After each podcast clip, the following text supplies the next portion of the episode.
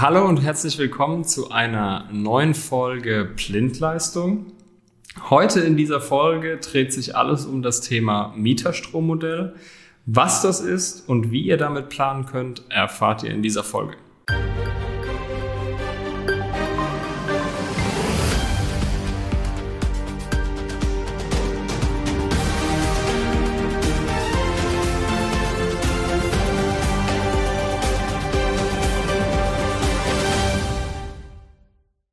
Heute habe ich wieder eine Expertin bei mir. Hallo Anna-Maria. Hallo Steven.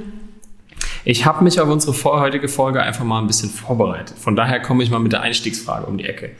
Wie viele von uns Deutschen leben denn derzeit in einem Mietverhältnis? Weißt du das? Oh, gute Frage. Ähm, ich weiß tatsächlich, dass wir Deutschen Mietweltmeister sind. Also es wohnt, glaube ich, in keinem anderen Land so viel zur Miete wie in Deutschland. Aber wie viel es genau sind, keine Ahnung.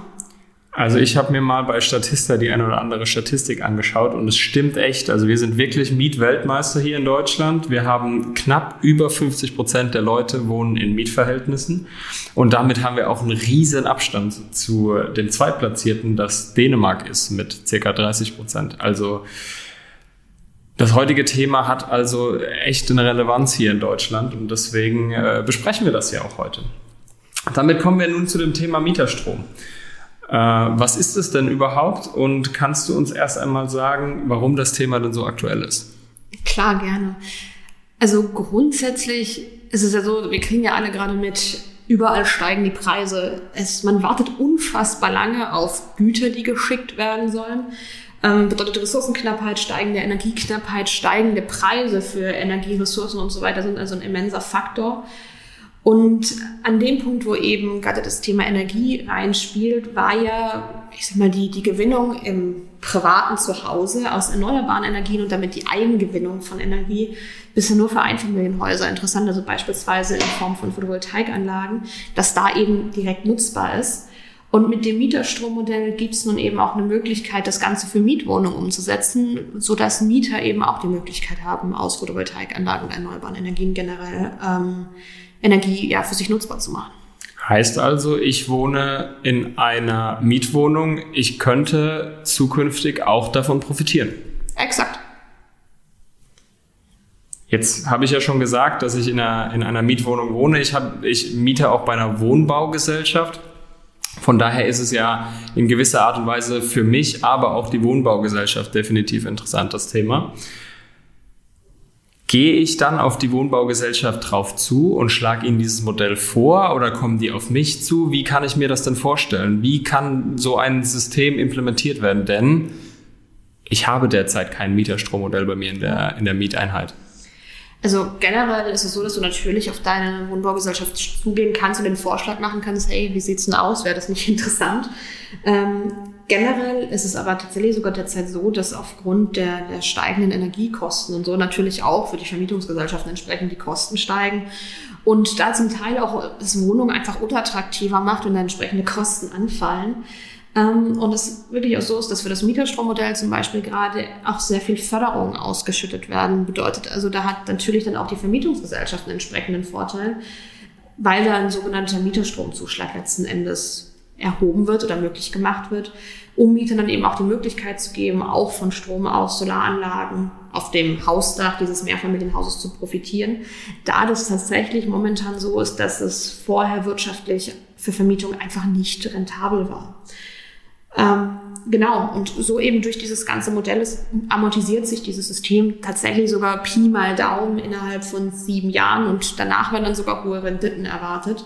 Bedeutet also, ich habe danach eben nicht nur steigende Renditen, sondern eben auch, weil ich jetzt eine PV-Anlage auf dem Dach habe, eine Wertsteigerung der Immobilie. Also generell eigentlich eine super Sache. Und sieben Jahre Amortisation ist auch nicht viel.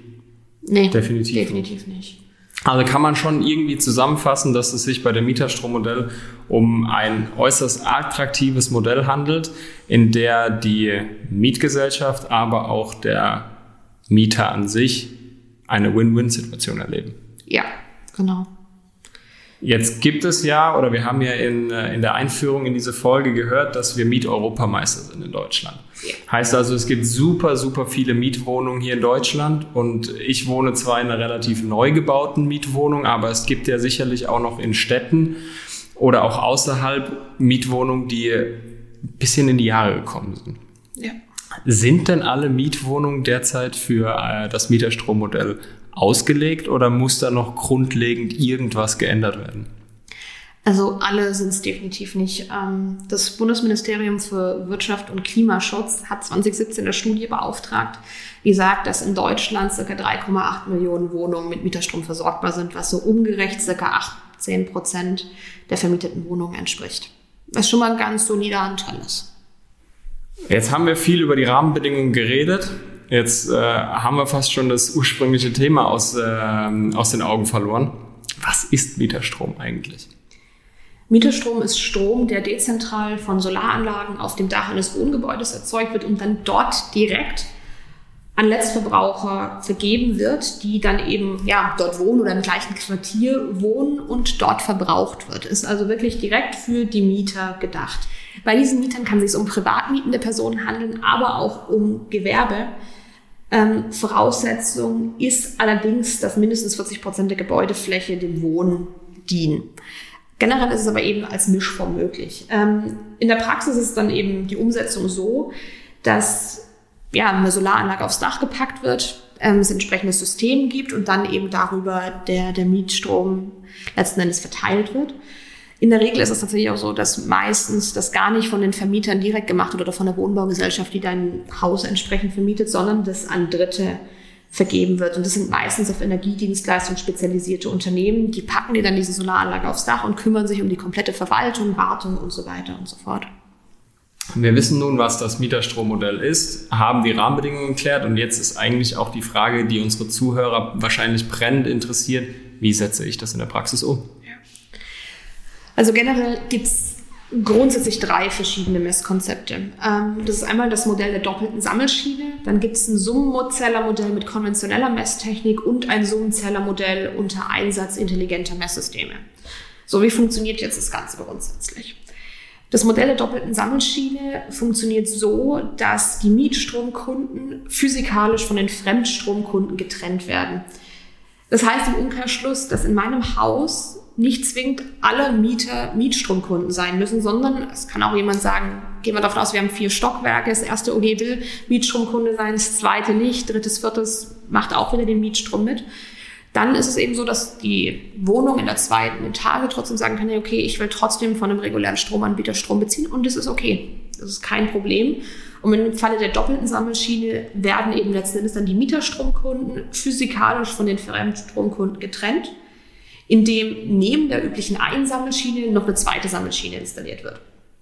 Allerdings ist es tatsächlich auch ein Schema, was relativ selten verwendet wird, was einfach daher kommt, dass wenn sich dann die Mieter im zweiten OG jetzt dafür entscheiden, hey, okay, ich will doch Mieterstrom nutzen oder andersrum, jemand sagt, hey, nee, ich will nicht mehr Mieterstrom nutzen, es relativ aufwendig ist, ähm, das Modell zu wechseln, einfach aufgrund von Hardwarekosten, weil da entsprechend ähm, ja, umverdrahtet werden muss und so weiter und das einfach mit einem entsprechenden Aufwand verbunden ist. Aber vielleicht noch kurz eine Zwischenfrage. Ja. Jetzt hast du es kurz angemerkt. Wenn ich mich heute, für, egal aus welchem Grund, dafür entscheide, mit dem Mieterstrommodell zu gehen oder nicht mit dem Mieterstrommodell zu gehen, kann ich übermorgen aber auch meine Entscheidung umswitchen, oder? Ohne genau. Probleme. Ja. Hängt natürlich dann wieder davon ab, was für einen Stromvertrag du vorher hast, Kündigungszeiten und Co. Natürlich. Aber generell physikalisch kein Ding. So, ähm, genau, um uns wieder einen Bogen zurückzuspannen, wir haben jetzt das erste Modell uns quasi angeguckt. Jetzt das zweite Modell ist eben das sogenannte Zoom-Zähler-Modell, was es einmal mit konventioneller Technik und einmal mit intelligenter Technik gibt. Generell ist es so, dass das Zoom-Zähler-Modell grundsätzlich erstmal sehr, sehr häufig im Einsatz ist, weil es super flexibel ist. Wie eben auch schon gesagt, gibt es in verschiedenen Varianten. Ich kann es einmal mit konventioneller Messtechnik realisieren, ich kann es mit intelligenter Messtechnik realisieren und sogar als Mischform. Das häufigste Exemplar ist aber tatsächlich die Realisierung mit intelligenter Messtechnik.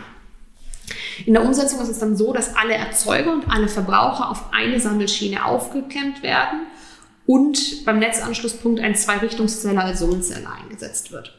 Die erzeugte Solarstrommenge wird dann durch einen Erzeugungszähler erfasst und der Verbrauch der erzeugten Solarstrommenge wird rechnerisch vollständig den Mieterstromkunden zugeschwiesen. Letztverbraucher, die ihren Strom nicht aus der Solaranlage beziehen, die also nicht Mieterstromkunden sind, werden von einem externen Versorger beliefert und dann auch entsprechend über andere Zähler ähm, gemessen. Diese Zähler werden hierzu virtuell an den Netzanschlusspunkt verlegt und mit der insgesamt aus dem Netz bezogenen, am Summenzähler gemessenen Strommenge verrechnet. Es ist entsprechend eine, eine, Subtraktion, also die werden voneinander abgezogen und wenn dann die verbleibende Differenz positiv ist, wird es den Mieterstromkunden als Zusatzstrombezug zugeordnet. Ist die negativ, also übersteigt der Stromverbrauch der nicht am Mieterstrommodell teilnehmenden Netzverbraucher den der am Summenzähler gemessenen Bezüge aus dem Netz, wird dann unterstellt, dass die nicht am Mieterstrommodell teilnehmenden Letztverbraucher vollständig von ihrem externen Versorger beliefert wurden. Der entscheidende Vorteil bei diesem Summenzählermodell ist tatsächlich die Flexibilität. Das ist auch die, der Grund, wieso dieses System erheblich beliebter ist als das System der doppelten Sammelschiene. Ähm, denn dieses System gewährleistet einfach die freie Lieferanten, weil der Stromverbraucher hinter dem Netzanschlusspunkt mit einem verhältnismäßig geringen Aufwand Grundsätzlich ist es dann eben so, dass gerade bei dem angesprochenen Wechsel von einer Fremdbelieferung zum Mieterstrommodell oder eben umgekehrt keine Installationsmaßnahmen notwendig sind. Es müssen lediglich einfach die Zählerstände erfasst werden und das war's. Also wenn wir das jetzt einmal kurz und knapp zusammenfassen, das ganze Thema, dann handelt es sich bei dem Mieterstrommodell um eine absolut flexible, super flexible Alternative, indem man ähm, über die über alternative Energiegewinnungsmethoden auch den Geldbeutel ein bisschen praller machen kann und auch ein bisschen sparen kann, was die Strompreise betrifft. Exakt. Anna-Maria, vielen Dank, dass du uns heute Frage und Antwort gestanden hast. Sehr gerne. Und vielen Dank auch an unsere Zuhörer. Und wie immer, bis zum nächsten Mal, wenn es wieder heißt Blindleistung, der Elektriker-Podcast.